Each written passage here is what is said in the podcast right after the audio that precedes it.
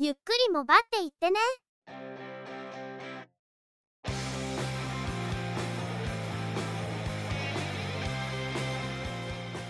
この番組はモバイル通信に関する技術や業界動向に関するニュース IT ガジェットに関する情報などを中心に取り上げていますテクノロジーには明るくないという方にもできるだけ分かりやすくお伝えできればと思っていますこの番組ではチェビオ AI による合成音声で声をお届けしています。幾分お聞き苦しいところもあるかもしれませんが何卒ご容赦ください。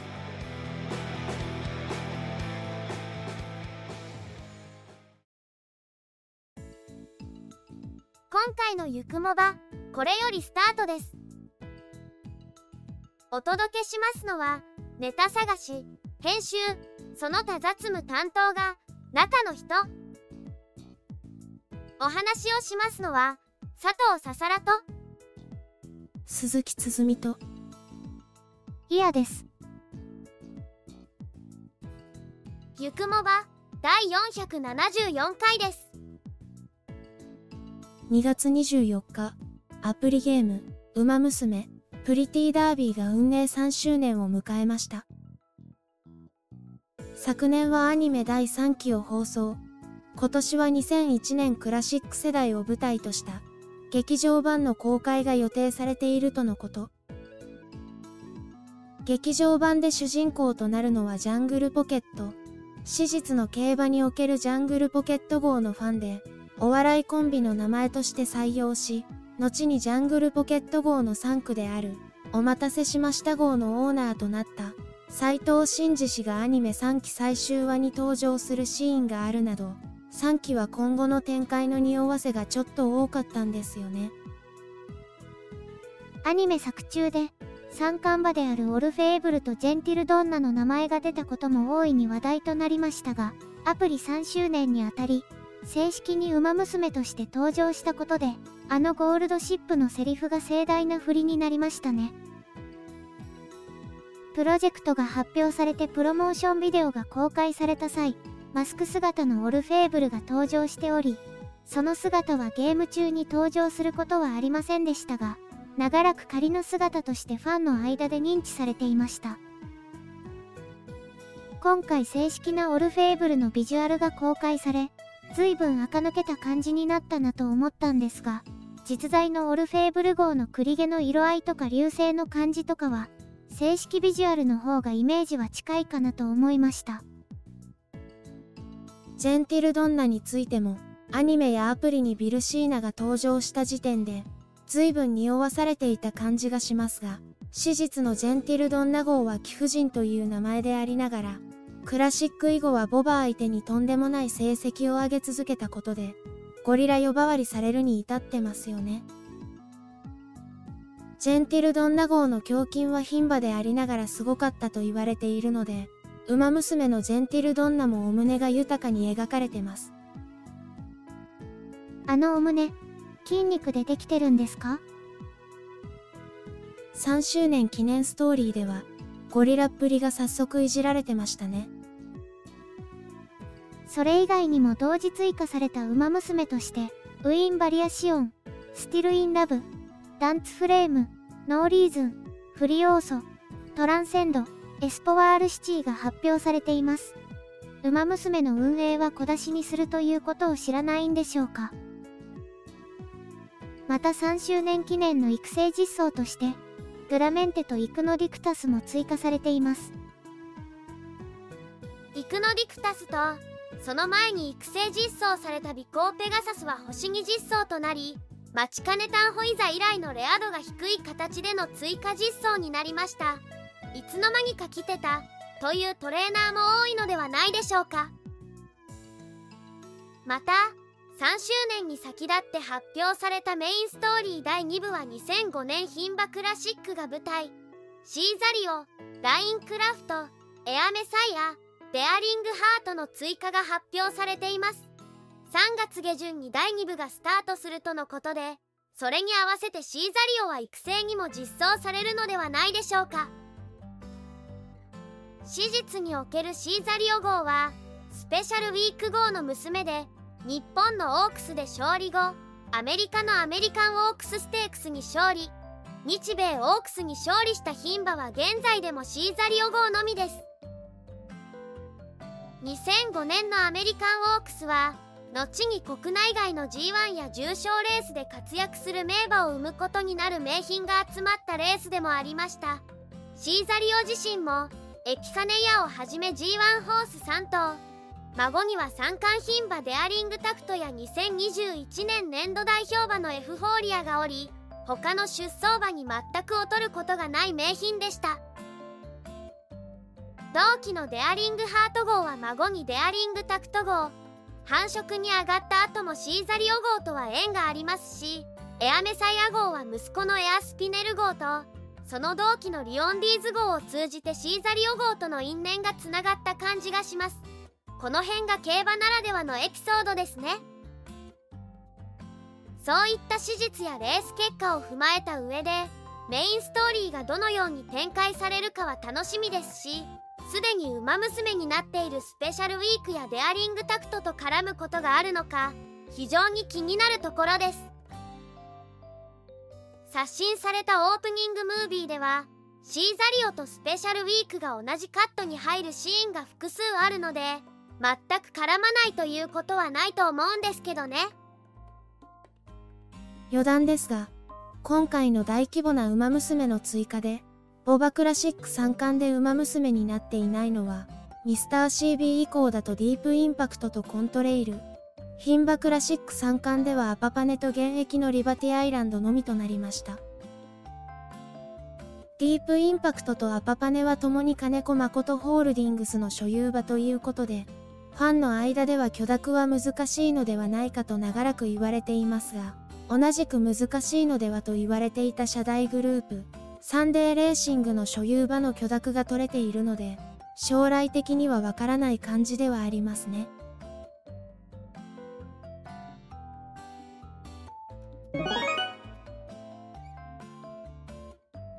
それでは今回のニュースです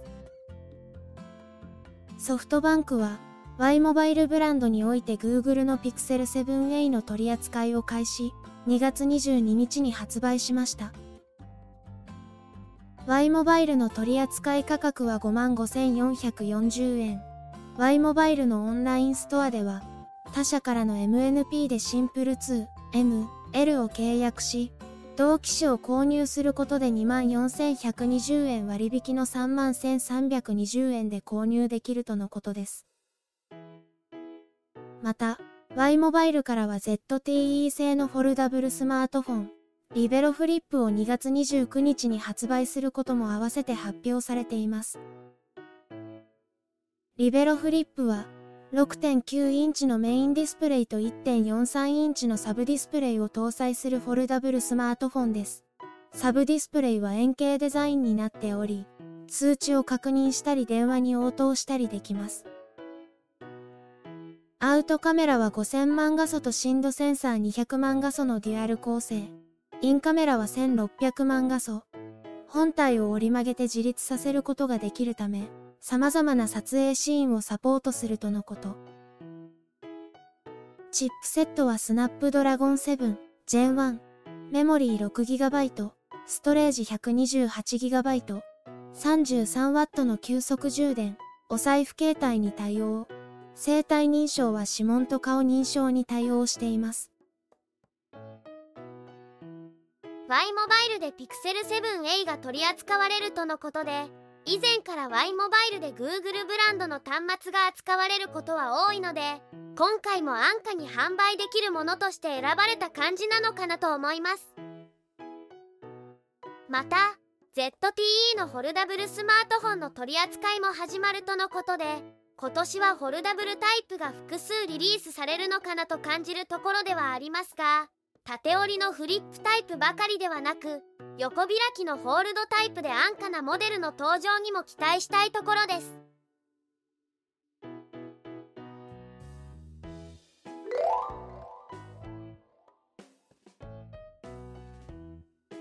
デジタル庁は新型コロナワクチン接種証明書アプリの終了を発表しました。4月1日に証明書の発行機能を停止し、アプリは機能停止バージョンへ移行するとのこと。そして、5月7日にアプリストアでの公開を終了するとしています。発行済みの接種証明書は自動的に削除されることはないとのことで、機能停止版では、発行済みの接種証明書を見たり、二次元コードの画像を保存することはできるとのこと。終了の理由については、現在国内外で接種証明書を提示する場面がほとんどなくなったためとしており、4月1日以降、接種証明書が新たに必要な場合は、接種記録を管理する市区町村において、紙で発行できるとしています。やめた途端に、また必要になるようなことにならなければいいんですか？接種証明書の提示が必要だった場面は、結局旅行支援の適用のためにホテルのチェックインの時にフロントで提示するくらいしかなかったなと思います。それだけのためにこれだけのシステムを運用していると考えると確かに少し無駄に感じるところはありますがワクチン接種の公的な記録が手元で手軽に取得できるというのは確かに便利なシステムでした。新型コロナに限定せずさまざまなワクチン接種の記録を取得できる形にして改めて提供してほしいなと感じるところではあるんですけどね。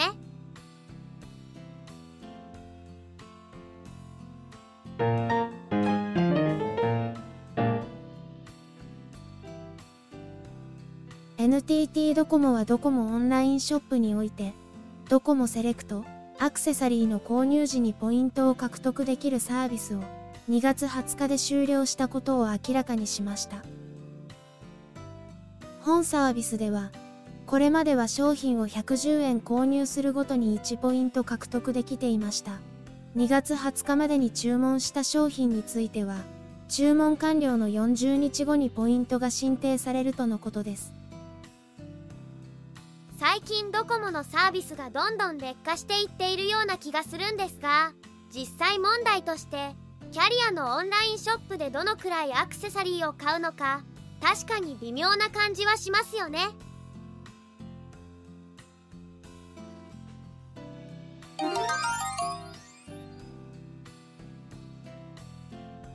KDDI は au で取り扱われていたサムスン製のスマートフォン Galaxy Z Fold 3 Galaxy Z Flip 3向けに Android 14の提供を開始しました。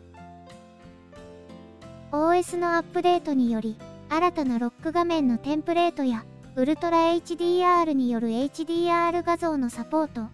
健康に関するデータを一括管理するヘルスコネクトなどの Android 14の機能が利用できるようになります。OTA でのアップデートは20分から25分。パソコンを利用したアップデートは95分かかるとのことなので、OTA によるアップデートの方が早く済みそうですね。Galaxy S22 に対してアップデートが提供されていたので、同世代の Z フリップ3と Z ホールド3もアップデートは来るだろうなとは思いましたが、やっぱり来ましたね。2世代前とはいえ、まだ現役で通用するスペックですから、アップデート提供はやはりありがたいものですね。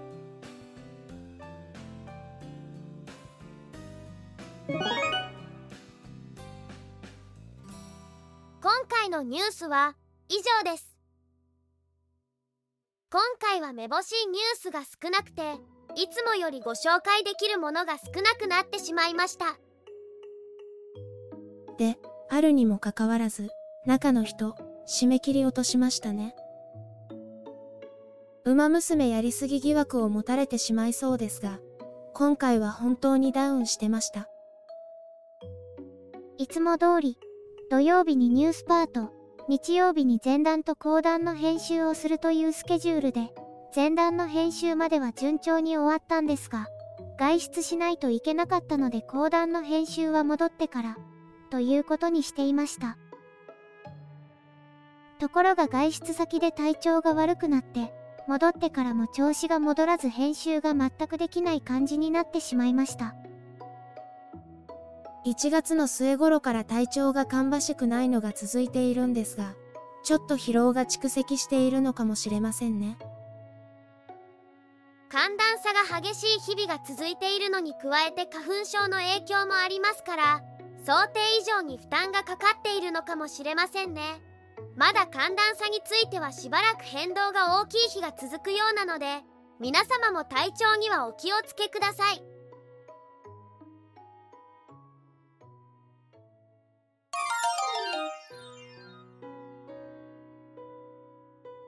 今週のゆくもばはそろそろおしまいの時間ですこの番組は Apple Podcast をはじめ Spotify、Google Podcast で配信されています。お聞きいただいている皆様とのコミュニケーションを目的として、Discord サーバーを運営しています。ご興味がありましたら、ぜひご参加ください。また、Instagram、Facebook ページ、X、旧 Twitter アカウントなどを運用中です。お問い合わせなどがありましたら、Discord サーバか X アカウントの DM にてご連絡いただくと、早くお返事できるかと思います。ゆくもばは2014年から配信をしていますが、過去に配信したものを、ゆくもばアーカイブスとして再配信を行っています。更新は不定期ですが、過去配信分にご興味がありましたら、ぜひお聞きください。フィードの配信範囲から漏れた最初期配信分についても、配信ブログに保管されていますので、もしよろしければ。それでは、今回はこの辺りで失礼いたします。また次回皆様のお耳にかかれますようにゆっくりもばっていってね。ゆくもばは、チェビオ AI による合成音声で制作されています。番組の作成にかかる情報収集音声編集その他配信についての一切の雑務を担当するのは中の人番組アートワークなどグラフィック作成協力は中川鷹山声をお届けしましたのは佐藤ささらと鈴木つづみと、イヤでした。